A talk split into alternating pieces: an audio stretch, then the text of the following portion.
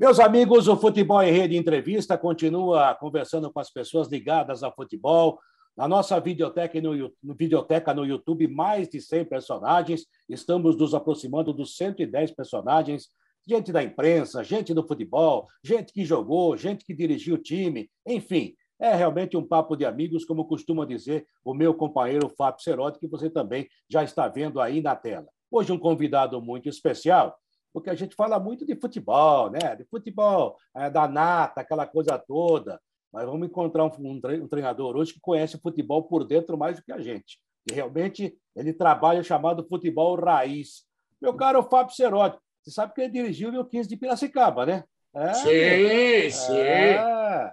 Vocês já estão vendo esse senhor na tela, é o Fael, Fael Júnior, o nome dele é bonito, José Ebert de Jesus Fael Júnior, tem praticamente a mesma idade do que eu, se bem que tem muito mais experiência do que eu. Fael, é o seguinte, o Quartarolo falou de futebol raiz, eu sei que você trabalhou em vários clubes, marcou época no São Caetano e no Santo André, mas, se eu não me engano, você estava dirigindo o Velo Clube agora na Série A2. Eu quero que você fale um pouquinho do seu momento, Fael. Um abraço para você e obrigado por atender a gente. Um abraço a vocês. Primeiro dizer né, que eu acompanho vocês dois há, há anos também. É, Chamou nós de velho, olha lá. Ah, Jovem Pan. Eu pedi, eu pedi a ouvir a Jovem Pan pelo meu pai, né? Meu pai, naquela época. Enfim, é, realmente, o Belo Clube fizemos uma campanha lá consistente, né, esse ano. Uma campanha onde, pela primeira vez né, na história do Belo Clube, como centenário, ele conseguiu classificação ao mata-mata da competição. É, é um clube bem raiz, nunca trabalhei num clube tão raiz na minha carreira. Eu tive que, às vezes, é fechar os olhos para algumas coisas e não atrapalhar o trabalho com os atletas. Mas os atletas contaram a ideia, contaram o que nós desejamos e almejamos lá dentro. Tanto é que vários atletas dessa equipe estão sendo procurados por equipe da Série D e equipe da Série C do brasileiro. Né? Então, foi bem gratificante o trabalho esse ano, no primeiro semestre no Galo Grande. Agora, tem passagem, né? Quando o quarto falou, passei eu passei no Felipe Piracicaba, não fiquei muito. Deu uma passagem muito rápida lá, mas tem uma admiração muito grande pelo 15, é, um clube grande do interior, organizado, e não, não é o lugar dele. A Série A2 não é o lugar do 15, como não é também da portuguesa. Né? E a Série A2 esse ano premiou realmente o melhor time. A melhor campanha realmente subiu. Agora vai premiar o campeão. O ano passado o Oeste disparou na liderança, foi o primeiro colocado e não subiu. Esse ano a portuguesa fez, fez jus ao acesso, melhor campanha, melhor saldo de gol, enfim. Sérgio Soares está de parabéns. O Fael, você falou aí do Velo Clube Rio Clarense, é, é, e Rio Claro é uma cidade, é, guardadas as devidas proporções, para quem não conhece, né? É, igual Campinas, igual Ribeirão Preto, que tem dois times cheios de rivalidades. E você teve que enfrentar o Rio Claro, que é outro time da cidade, né? É, foi o clássico da cidade, movimentou como esse jogo lá, o Rio Claro acabou passando, mas isso que você falou do trabalho lá, quando a gente fala com os amigos da região e lá da própria cidade, você é muito elogiado também pelo trabalho feito no Velo Clube. Mas a gente sabe da rivalidade que existe ali, né? Então, para mim foi especial, o clássico, porque eu trabalhei no Rio Claro, né? trabalhei por quatro vezes no Rio Claro. A melhor campanha do Rio Claro na Série 1 foi comigo, em 2014. Nós fomos o melhor ataque da competição junto com o Santos, o artilheiro da competição, na época foi o Léo Costa, junto com o Luiz Fabiano, do São Paulo, e fiz três Série A2 no Rio Claro e uma Série A1. Então, fazia o clássico pelo Belo Clube, o clube também que eu joguei na minha carreira como jogador, eu joguei uma Série A2 pelo Belo Clube. Então, para mim foi muito especial a, a, rivalidade, não só do clube, mas a minha também, é, entrou em campo, né? Ele teve trabalhado nos dois e eu fui muito respeitado, tanto pela torcida do Belo como pela torcida do Rio Claro. Então, foi, foi para mim, foi uma coisa assim, marcante na minha carreira, né? Trabalhar nos dois clubes da cidade como uma rivalidade. E posso dizer uma coisa para vocês: foi o maior público de, de todos os tempos, de Série A2, de Série A3, que os dois equipes disputaram, foi o maior público. Eu tenho certeza disso, pela campanha que os dois clubes estão fazendo e por ser a primeira vez que se enfrentam no mata-mata, é, levaria uma semifinal, uma semifinal e daria o acesso também. Então foi inédito né, para a cidade. Rafael, você estava falando em futebol raiz, e quando você fala futebol, ah, o Velo Clube era mesmo futebol raiz, é bom que as pessoas que estão acompanhando a gente tenham noção do que como funciona o futebol raiz. Porque vem na minha imagem uma final de Série A2 entre Taubaté e São José, até quem transmitiu esse jogo foi a TV Cultura, que em dado momento um jogador caiu no campo, os maqueiros foram lá, puseram na maca, foram até a linha de fundo e jogaram o cara no fosso. Futebol raiz é isso, Rafael? Olha, não é demérito nenhum você dizer por tudo que é futebol raiz. Eu, quando saí do Velo agora, que terminou meu contrato, eu disse para o presidente, ele tem entrevista dizendo isso. O Velo agora precisa pensar melhor, precisa pensar mais alto, deixar um pouco de ser raiz. Eu acho que ser raiz é, é, é o, vamos dizer assim, é charmoso, né, o interior. Mas tem coisas que não pode, que não cabe mais do futebol profissional. Uma Série A2, Fábio, é muito difícil. Uma Série A2, eu digo que é o mini campeão paulista. Só sem os grandes. Não sei se vocês lembram uma época, o Ituano foi campeão paulista, se eu não me engano, que jogou só os times do interior, né, e os, e os grandes não participaram. A Série A2, isso é hoje. O ano que vem, nós vamos ter a Ponte Preta, vamos ter o Novo Horizontino. Vamos ter ali o Oeste, nós temos aí equipe São Caetano, equipe que já jogou Libertadores, Série A1, Série A2 e Série A do Brasileiro. Então, o futebol raiz, às vezes, atrapalha. Eu cobri isso muito da diretoria do Velo. Eles pagam o salário em dia, em dia, isso dá uma casa um dia lá. Mas não é só isso. Futebol profissional e outras coisas mais, que não entra em campo, mas ajuda. Não ajuda a vitória, não ajuda a ganhar, mas ajuda você a ter uma, uma performance melhor. Então, eu falei para ele isso, tem que melhorar muita coisa para o Velo atingir uma Série A1, uma Série C do brasileiro, uma Série B até. Então, o São Pedro chegou em Série B e, meteoricamente, em 3, 4 anos, estava dando a Série B. Hoje voltou. Então, quando você consegue falar... São Caetano é exemplo disso, de fora isso. Eu trabalhei em São Caetano na época do Batata, falecido Batata. Eles falavam, eles davam exemplos de ah, nós conquistamos coisas trabalhando no, no, no campo de terra e, e continuaram fazendo assim clube foi caindo, caindo até onde chegou nas divisões mais baixas. Não pode. O raiz hoje é coisa do passado. Tem que ser mais profissional. É, eu concordo com você. Quando a gente fala futebol raiz, é aquele futebol realmente, talvez até mais disputado, é, mas a verdade é que é preciso um pouco mais de organização. É, é, o que nós estamos fazendo aqui, né, o Fael? A gente é de uma, de, uma, de uma época em que a gente trabalhava no campo com fio, é, se enrolava todo. Para fazer uma transmissão, tinha, tinha, que subir no poste, é, tinha que fazer, é, pedir linha para a Embratel. Hoje você pega um computador, como estou aqui, você está na frente do seu, o, o, Fábio na frente do dele, o técnico nosso lá no Morumbi, né? E tudo isso junto faz um programa, né? É, por quê? Porque houve uma evolução. A qualidade de cada um de nós, ela continua existindo, mas ela tem que usar as ferramentas novas para é, inclusive, estar tá no mercado, porque senão você fica fora. E o nosso programa é um programa solto, né? mas a gente vê, inclusive, na, na, nas internets da vida, coisas assim maravilhosas que nem a Globo está conseguindo fazer. Por quê? Porque houve uma evolução. Né? O futebol é mais ou menos esse caminho, ou seja, a bola melhorou, o gramado melhorou, a fisiologia melhorou, a medicina esportiva melhorou. É, a, hoje a comissão técnica não tem só o técnico, tem mais gente trabalhando com mais atenção. É claro que você não vai exigir do Velo Clube uma comissão técnica de 40 pessoas, de 50 pessoas, como alguns clubes têm até exagero. Não é isso. Mas é, é eu, eu entendi o que você está falando. Falta aquele negócio e aquela coisa de nós, da nossa geração, talvez a nossa geração mais conservadora. Ah, dava certo naquela época, a gente continua fazendo. Só que não dá mais, porque o adversário faz melhor, com mais qualidade e se recupera mais rápido que a gente. Né? Então, a cobrança vem de cima disso aí. O torcedor, que é um velho clube, que é uma torcida apaixonada, eu, eu vi o torcedor botando a campo lá, ele não sabe. O torcedor não sabe o que acontece no nosso dia a dia. Ele não tem conhecimento disso tudo. Né? Então, muitas vezes, é, essa, esse futebol raiz, que chama futebol raiz, atrapalha, atrapalha demais o rendimento na performance do atleta também, na recuperação do atleta. Isso é prejudicial. Então, o clube investe, paga em dia. É, investe, não investe uma limitação, né, que é a prioridade para o atleta. O atleta não é, não é comum como nós.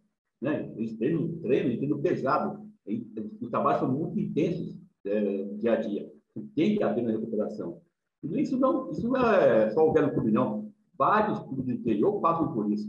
E não são culpados. A condição financeira dos clubes também são, são mínimas.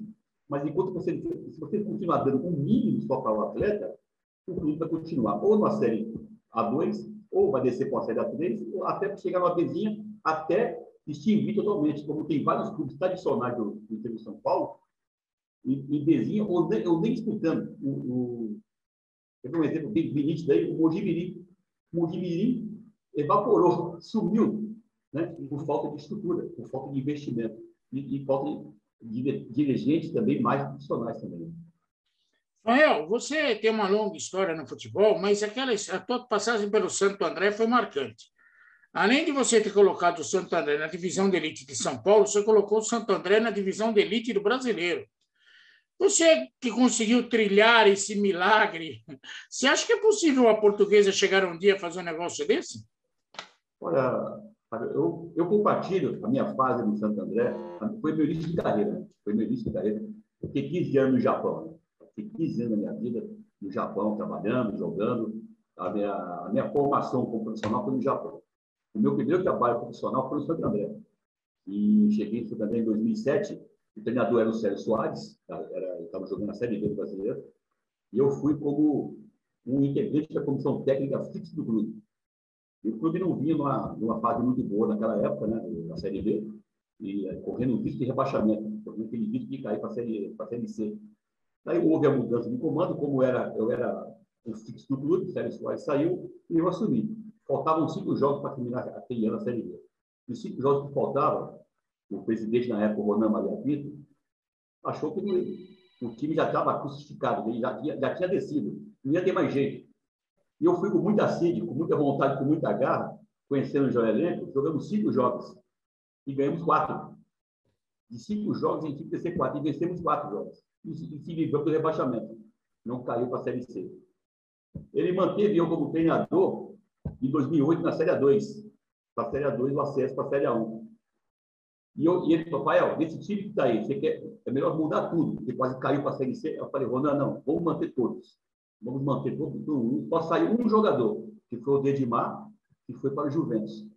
Mantivemos o elenco todinho e fomos é, premiados com acesso para a Série A1 do Paulista. Nesse, nesse meio, de 2008, teve aquele problema do Mojimirim com o Oeste, negócio da final, que a final demorou para acontecer, entre Santo André e Oeste eu peguei, tive uma proposta do Ituano, pela Trafic, e fui para a Trafic trabalhar. Iniciei a Série B, fiz quatro jogos da Série B, né? Quatro jogos. Saí e fui para o Ituano. E quem voltou para o meu lugar foi o Sérgio Soares. Voltou de novo para, para o Santo André. E ele manteve a campanha da Série B, manteve a campanha, disputou o único jogo da final, o único jogo, ele fez um jogo só contra o Oeste na Série A2 de 2008 e foi campeão. Eu tive acesso e disputou o jogo do título. Ele manteve a campanha da Série B e subiu para a Série A. Quer dizer, eu e o Sérgio compartilhamos então os títulos.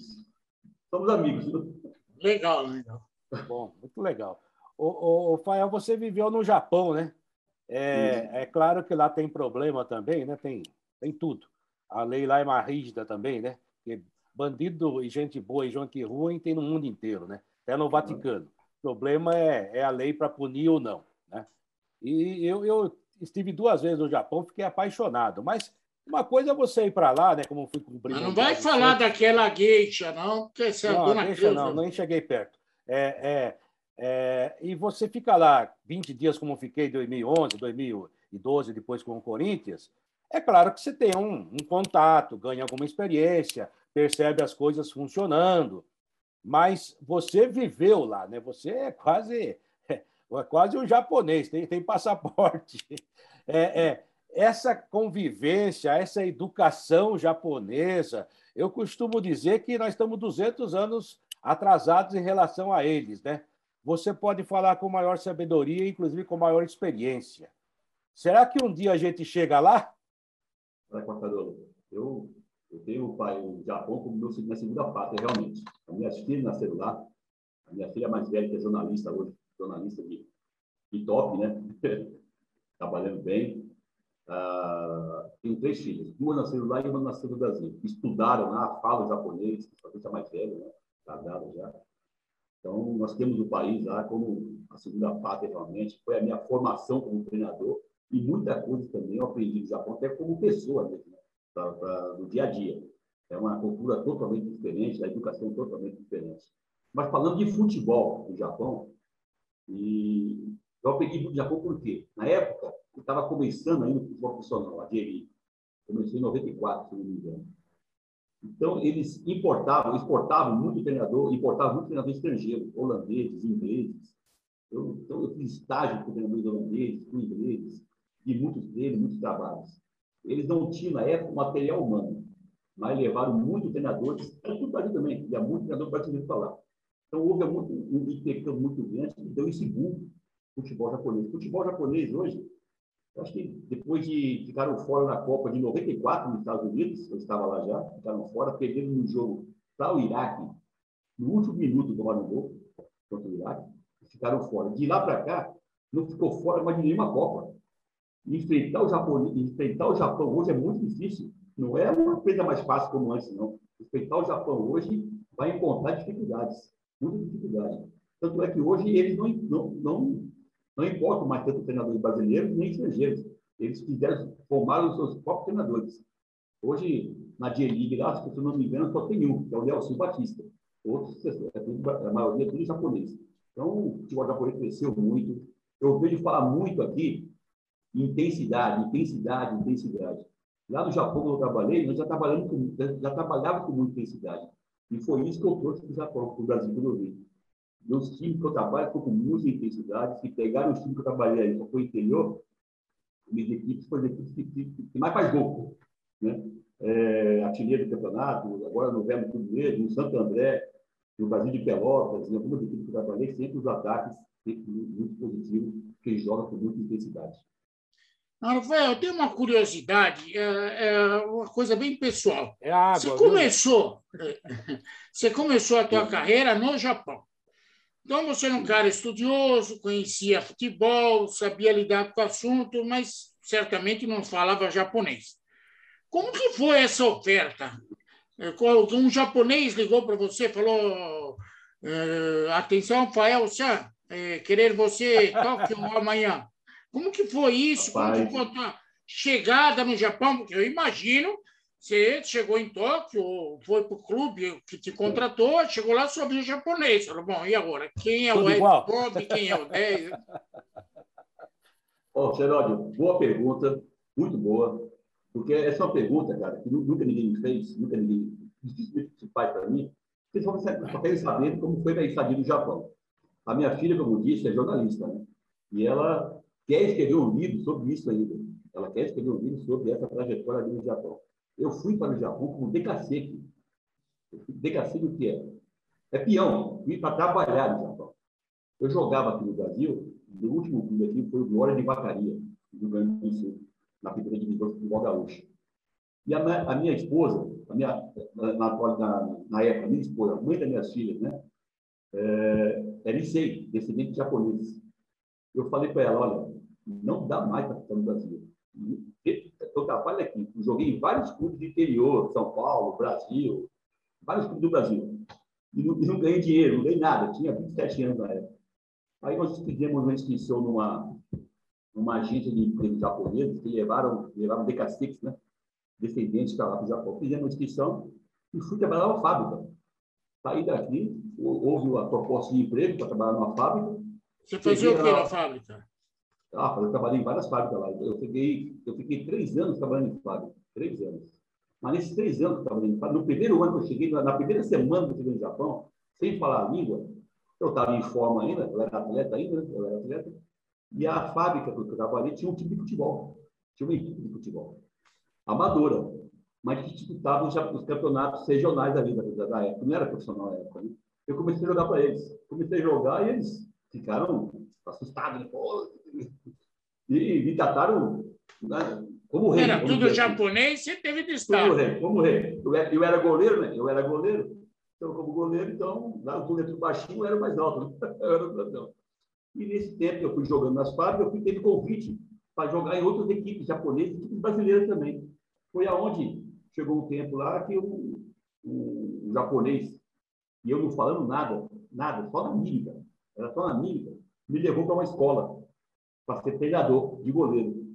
Comecei como treinador de goleiro numa escola, nessa escola eu passei a ser treinador, comecei a jogar campeonatos nacionais, internacionais, fui para o Brasil, fui para os Estados Unidos com essa equipe, jogar Dallas Cup, cheguei até a equipe profissional. A história é longa, cara, mas eu fui, aí cheguei até o Albinex Victor, que é o time da GLI, meu último clube do Japão, antes do Brasil. Fiquei 15 anos, 3 anos trabalhando em fábrica e o restante como treinador de goleiro e técnico.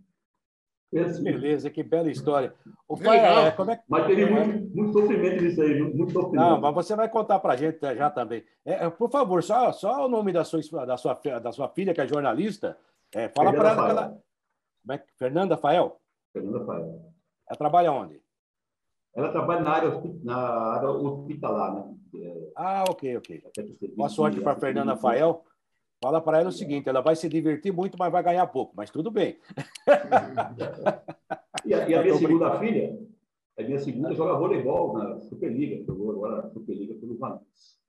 Opa! Quem é ela? Ah, a Júlia Fael. A Júlia Fael. Parabéns, viu? Parabéns. É uma família de esportistas, de jornalistas. De esportista. Você tem três filhas? Três filhas. A terceira trabalha em mídias sociais. Mídias ah, sociais. que legal, que legal. Muito bom. Pô, parabéns. Todas encaminhadas, né? Todas que é muito legal para o papai e para a mamãe. Agora, Rafael, você estava falando. Só da, jornalista aí que vai sofrer bastante. ah, não, também não é assim. Se for igual o Fábio Cerotti e o Milton Neves, vai ganhar muito Rafael, é, é, olha o riso de satisfação do pai quando os filhos estão bem, né? Isso ah, é uma ah, coisa maravilhosa, né? É você, você, você, quer deixar o pai feliz e elogiar o filho dele, né? Eu falo, pode, me falar, pode falar mal de mim, mas se falar bem dos meus filhos, está ótimo. Ô, ô é Rafael, você viveu no Japão lá, aquelas coisas todas, já devem ter perguntado isso para você, né? É, e, e, então, a pergunta que eu vou fazer, você já tem a resposta na ponta da língua, talvez eu já saiba até a resposta. Para um cara que foi tão bem recebido no exterior, aprendeu muita coisa, teve uma chance maravilhosa na sua vida né, para recuperar é, o que você não ganhou, vamos colocar assim como jogador aqui, é, você não deve ser contra a contratação de estrangeiros. Né? A gente tem algumas restrições do que está do, tá, do que tá acontecendo no Brasil, mas o intercâmbio sempre é importante, né? Olha, eu sou contra a maneira que é tratado não o estrangeiro aqui, mas tem que tratado nós, treinadores brasileiros. Eu, eu, teve até uma palestra que eu dei para o meu jogador agora, na, na Série 2. Eu não sou muito de vídeo motivacional, eu não gosto muito de vídeo motivacionais. Não pego essas coisas. Eu tento pegar da minha, da minha carreira, da minha vida, que eu passei, para passar para os atletas, em termos de motivação, mas é muito. Eu acho que para você estar motivado, você tem que, tem que estar bem treinado. A motivação é você estar bem treinado, bem preparado. Isso é o maior motivo de motivação você tem. Eu vi até uma entrevista é, esses dias do, do, do, do São Paulo, que é do São Paulo, está no Inter agora como diretor executivo. Fugiu o nome agora. Está no Inter de Porto Alegre como diretor executivo. É famoso. Me escapou o nome aqui. Escapou o nome também, fugiu o nome dele. Eu vi a entrevista dele que ele deu quatro tópicos. E um tópico era mental. Se você não estiver mentalmente bem, você o futebol é o único esporte que mentalmente você consegue vencer o mais forte. Ficando bem mentalmente, bem preparado, bem mental, você consegue vencer o seu oponente. E quanto ao estrangeiro, eu vejo isso. Eu peguei, eu peguei um vídeo de entrevistas, eh, de palestras no vestiário europeus. Eu peguei e mostrei para os jogadores. Olha aí, olha o que o Zidane está falando. Olha que vários treinadores né, e Champions League estão falando no vestiário. É tudo que eu falo para vocês. Não muda nada. Só que se um estrangeiro que fala, bum, é totalmente diferente. Se é um brasileiro que fala, é outro peso. Se é um estrangeiro que fala, então eu vejo isso. Ah, não há, não há, não há um peso igual. O que o estrangeiro fala aqui tem mais peso do que o brasileiro fala. Então, acho, acho que isso, isso que menosprezam muito o treinador brasileiro. Só por, pela derrota que nós tivemos no Brasil, 7 a 1. Depois daquela época, depois daquele 7 a 1, nós temos sido massacrados, humilhados muitas vezes, né? de não ter sequência de trabalho. Eu acho que o trabalho, e eu, eu tive uma passagem agora no Galo sobre isso, lá no Velo. Eu pedi demissão. Eu tive quatro derrotas seguidas. Quatro derrotas seguidas. Eu cheguei no diretor, diretor, é melhor sair, quem sabe melhor. Não, você não vai sair, não. Seu trabalho é bom, não está tendo resultado, mas está jogando bem. Você não vai sair, não, vai ficar. Aquilo, pô, me deixou. É, é um diretor diferente. Está avaliando não só o resultado, mas a performance. E a performance pode te levar a resultado melhor depois na frente. Nós conseguimos classificação. Nós nos classificamos pela primeira vez na, na história do Velho Clube. Então é isso, nós precisamos ter diretores que analisem performance, não só o resultado, dia a dia do trabalho. Você ainda vê o, o seu dia a dia, como é o trabalho, se os jogadores estão assimilando o é trabalho. E o resultado, um ou outro tem que ganhar, cara. Né? Não, tem, não tem como, não tem como. O resultado é, os dois estão ali bem treinados. A outra equipe também treinou, outra equipe também tem um treinador. Certo? Agora, quando você analisa só o resultado, aí vai ter essa carnificina de treinadores, três rodadas cada treinador, e uma rodada cada treinador. Não sou contra o treinador brasileiro vir para cá, não, e estrangeiro vir para cá. Sou contra essa desigualdade entre brasileiros e europeus. Tem mais igualdade. Só isso.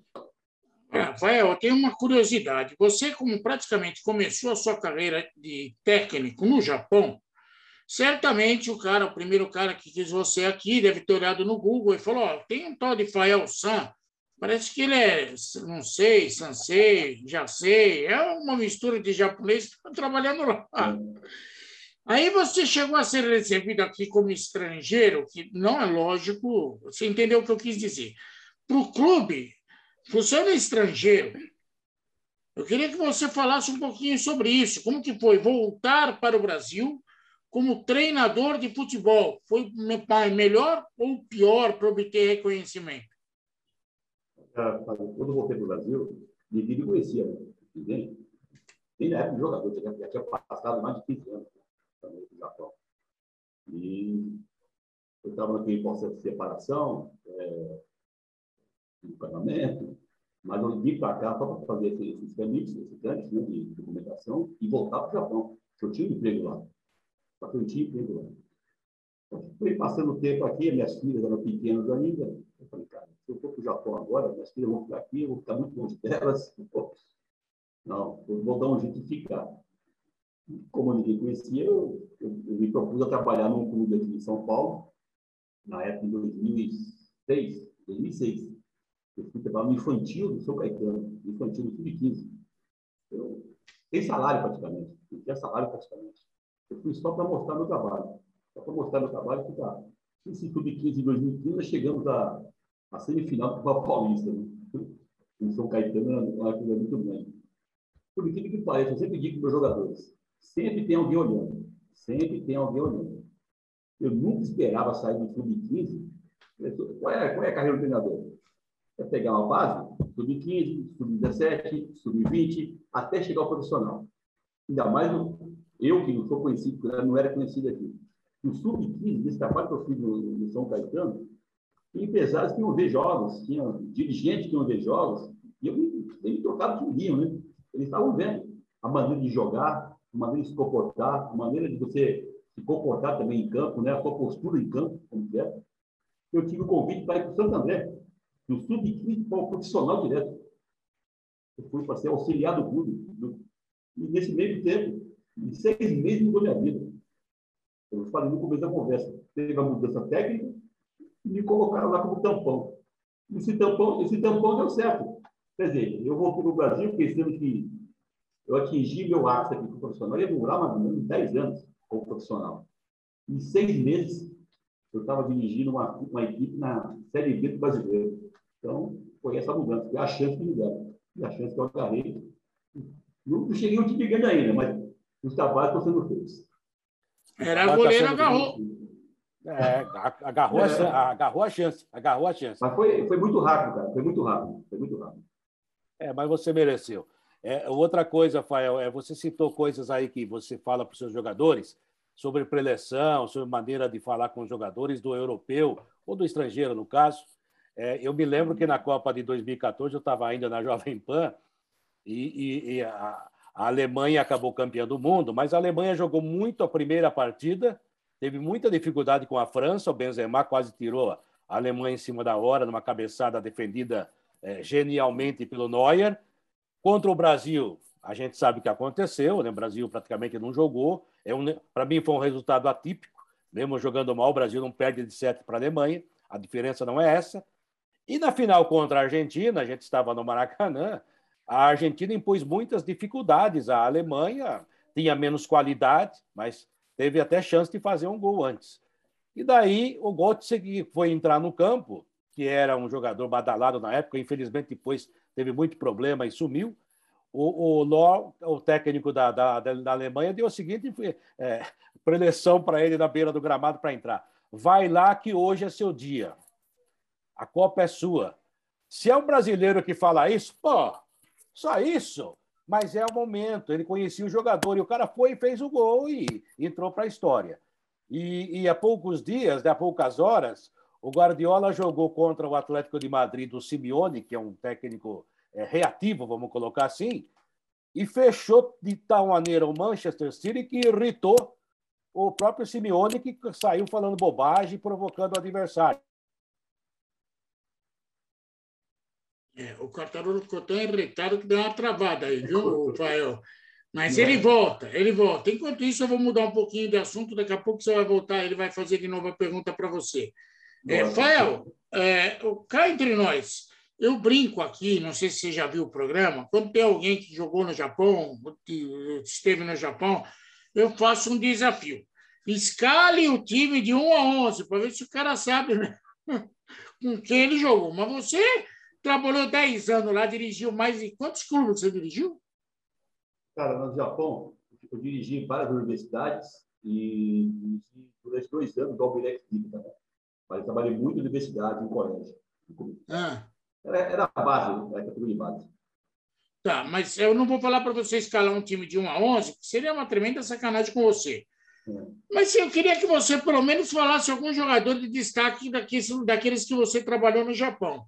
Rapaz, é, porque poxa, o Milton Neves era fácil de responder. Ele ia falar assim: ah, tem o Mitsubishi, o Honda, o Toyota, e todo mundo ia acreditar. Mas você falando, certamente alguém vai procurar aí na internet para saber sobre esse cara. Pode falar. Pô, pai, trabalhei com um atleta que veio jogar no Brasil, inclusive, em várias emissoras de televisão de Lisboa, no Rio de Janeiro, aqui de São Paulo, até do Japão. Eu trabalhei com ele, né? O Honda. O Honda, o veio a Honda, que jogou no Botafogo aqui em São Paulo, no Rio de Janeiro. Ele é meio xarope, não é xarope, não? Não é não, cara. Não, ele, é, ele é muito inteligente, muito inteligente. Ele é, é acima da média. Então, ele é, ele é muito acima. Eu falo que ele, quando eu trabalhei com ele, eu falei, você ainda vai ser treinador. Porque ele contestava muito o que você falava. É um cara que debate muito com você. Ele debate muito com o treinador. Então, por isso não deu certo aqui, talvez. Então, com o Honda, trabalhei com o Matsuda, um zagueiro, que jogou na Olimpíada em Los Angeles, ele até faleceu, zagueiro, teve um câncer, né? Matsuda, jogou do Brasil, que veio do Brasil, e vários outros. O Toyota também, um outro atacante, é uma Toyota também, está tá no Japão até hoje. Mas o mais famoso que eu trabalhei foi o, foi o Honda. Com o Kazu você não trabalhou, porque ele está jogando bola até hoje. Kazu não trabalhei, mas eu conheço. Né? Não trabalhei, é da minha idade ele. O Kazu tem minha idade, está jogando até hoje. É idade, ele joga. Como diria Milton Neves, o Cazu é imparável. O, o, o Fael, durante o período que você ficou lá, você passou por algum perrengue, tipo terremoto? Rapaz, vários, vários, verdade. Passei o, pior terremoto que teve lá, que foi o de Kobe, né? Quando estávamos lá. Não capaz de chegar no Japão, é capaz de chegar. Quando deu terremoto, falei para minha mulher, arruma as malas, arruma as coisas e vamos embora, vamos sair daqui. Só que não dava para sair, estava tudo fechado, né? Aeroporto fechado. É, tarde demais você tomou essa ah, decisão. Aí resolvemos ficar, ficamos e tinha, nós ficamos dois anos de Japão com o terremoto. Ficamos dois anos. Ficamos 15. Depois teve outro terremoto em Liga, quando eu trabalhei em Liga, no Albirex, né? Teve outro terremoto lá também, ficou, ficamos todos ilhados, mas aí já estamos mais acostumados. Mas terremoto no Japão é, é, igual, é igual uma chuva aqui. Para dia. Tá bom, eu, eu, eu, até entendo você. Se ligar para um cara lá em, em, Teresópolis, não, em Petrópolis, e falar assim: ah, estou acostumado com enchente, tá legal. Mas na hora do vamos ver, é que na hora que o bicho pega, é uma loucura. Na hora do terremoto, a primeira vez para você, como que foi? Você se escondeu, saiu correndo? Cara, no, o único epicentro, o terremoto que teve epicentro mesmo, foi lá em Nós morávamos. Né? Foi, forte, mas não chegou a, sabe, ter grandes, grandes consequências. O pior foi esse de Kobe. Mas como Kobe é bem distante, era distante da cidade que nós estávamos, nós sentimos um terremoto, mas não foi com a mesma proporção de quem morava em Kobe. O que abalou nós mesmo, por estarmos lá, é noticiário.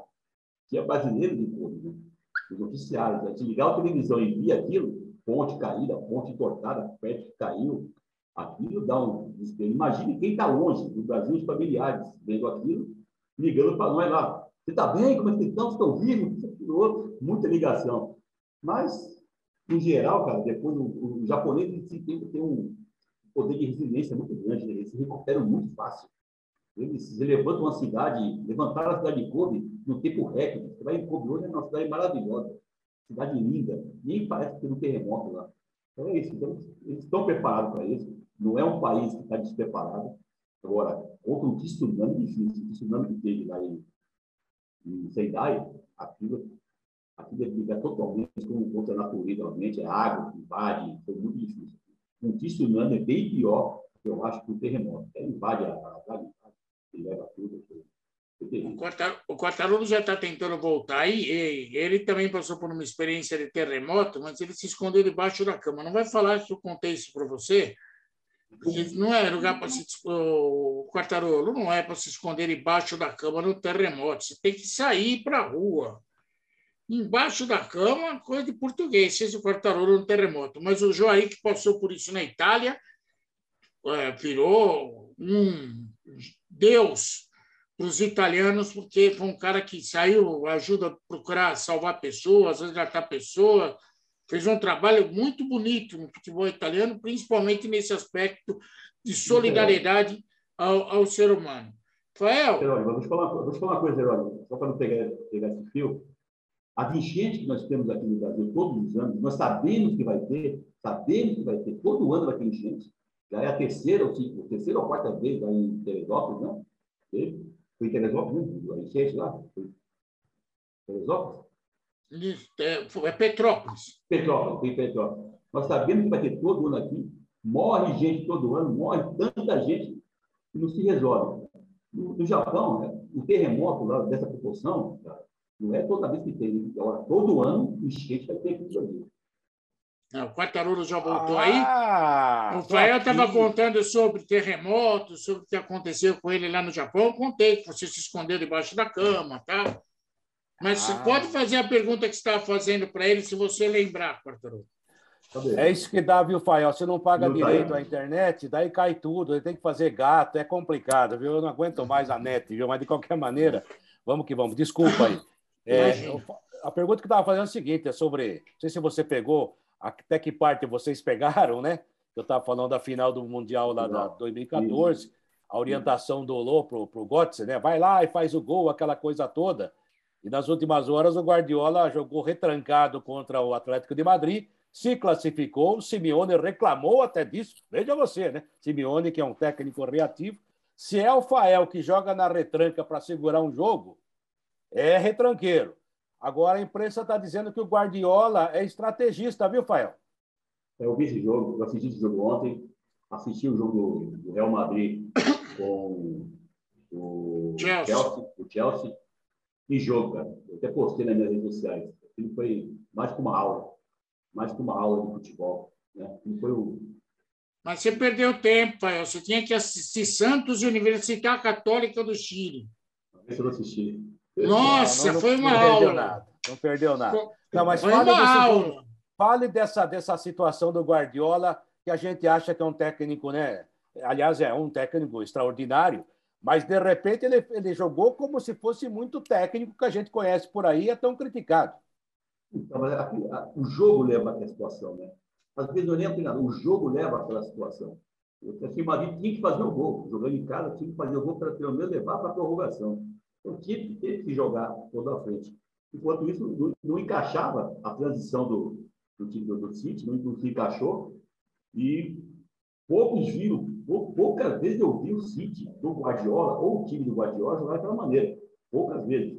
Quando um time se atira muito para o time do Guardiola, ele tem sempre armas, né, é, artifícios para matar o jogo. E ontem ele não teve. Ontem, realmente, quem, quem conhece também, de longe conheço, né? Treinador Simeone, que é um, é um, é um treinador super reativo, e é campeão espanhol jogando desse jeito, chegou em, em finais de campeões jogando dessa maneira, e ontem ele foi totalmente diferente, porque viu totalmente o City acuado. Encostou realmente o City nas cordas. Não deu reação para o City. Foi uma injustiça até, né? O Atlético de Madrid não conseguiu o gol. E merecia o gol, e merecia até a vitória se se desse a prorrogação, porque foi bem melhor. Foi bem melhor, tanto jogando na Espanha, como jogando também na, na, na, na Inglaterra.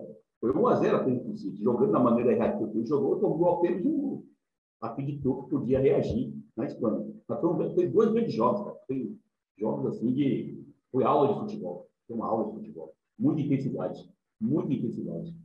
Acho que o Guardiola já está fazendo teste, está fazendo treino para treinar a seleção brasileira, viu, Cerote? Mas... Aqui ele vai ser criticado mesmo, né? Ah, sim, aqui qualquer um será criticado, mas eu não acredito que o Guardiola, com tantas opções Nem que tem eu. na cabeça, não vai querer ser técnico da seleção brasileira. São coisas que acontecem no mundo, às vezes sem explicação, sem lógica. Fael, eu queria que você falasse sobre o teu futuro. O que está rolando com você agora? Quais os seus, os seus planos para daqui para frente? Trabalho no clube que não tem um calendário, que não tem o segundo semestre, no caso do meu trabalho no clube, né?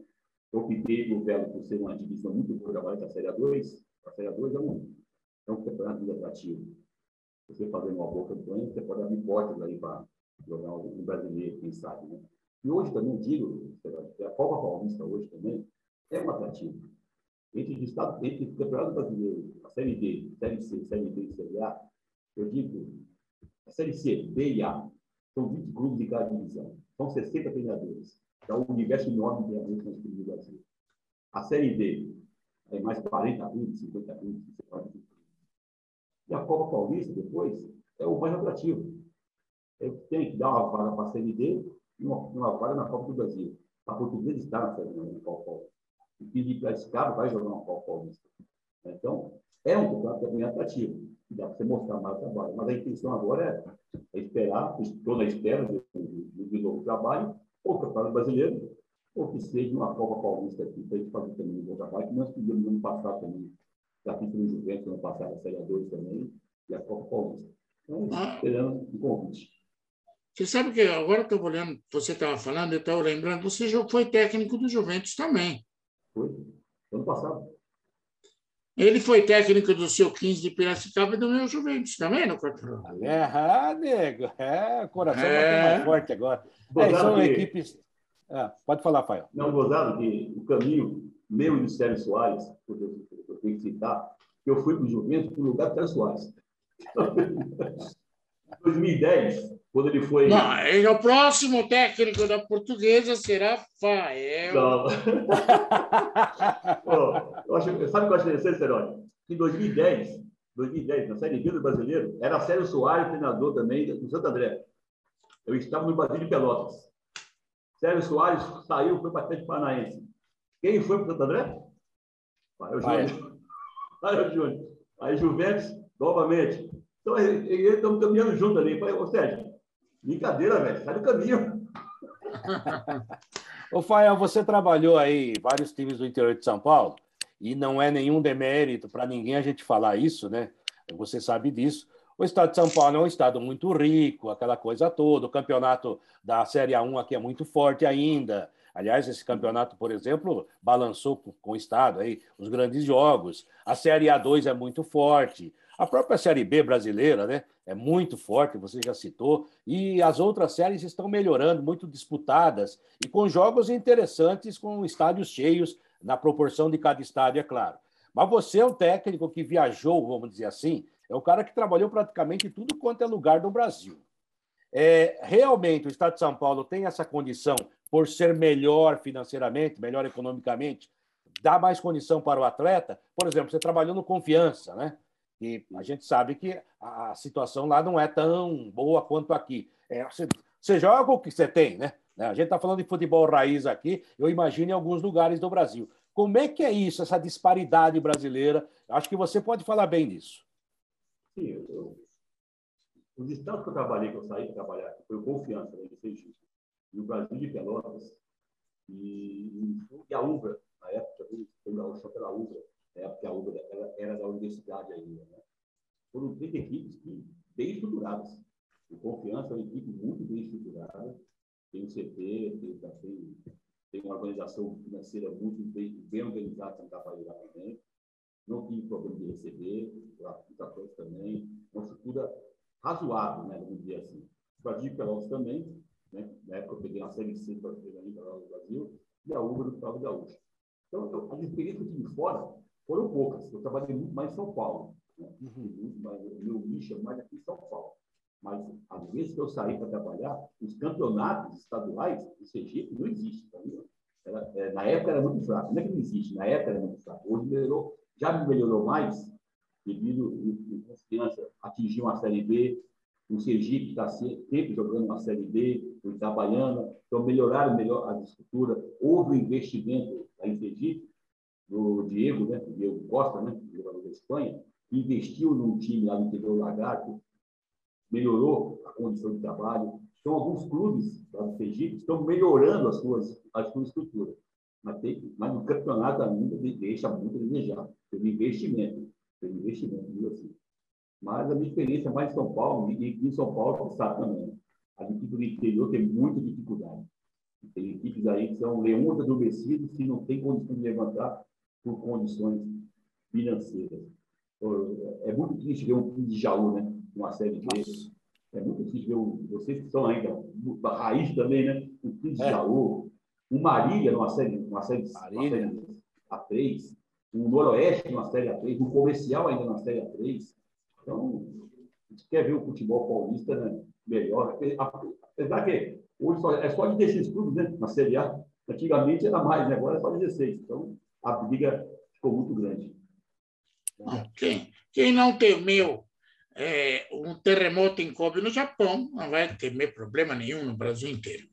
Corteloro, dá um beijo no Fael para a gente poder se despedir.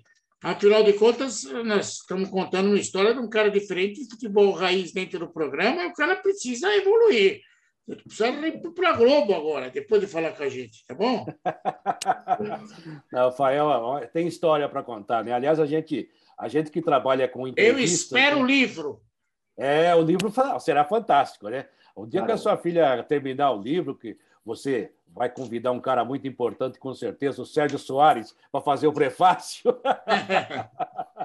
e o Sérgio Soares é uma, é uma pessoa magnífica, falamos com, com ele há poucos dias, é um cara que a gente adora, acho que é um cara subestimado no futebol brasileiro, né? É há um preconceito contra ele, claramente, mas ele, se Deus quiser, vai chegar aí, vai dirigir times maiores ainda, com todo o respeito à portuguesa, é claro, ou seja, vai ter uma caminhada muito legal. E olha, gostei muito da sua entrevista, viu? Porque trouxe coisas é, que a gente não conversa muito, mas que é muito bom, legal, é muito bom conversar. E como o Cerote sempre fala, né? E eu abro o programa assim, né? É mais um bate-papo mesmo. E as pessoas que nos viram e nos estão vendo nesse momento é, vão perceber que o futebol não só é nas quatro linhas, né? Tem muito mais do que isso por trás e é isso que faz o time chegar ou não chegar.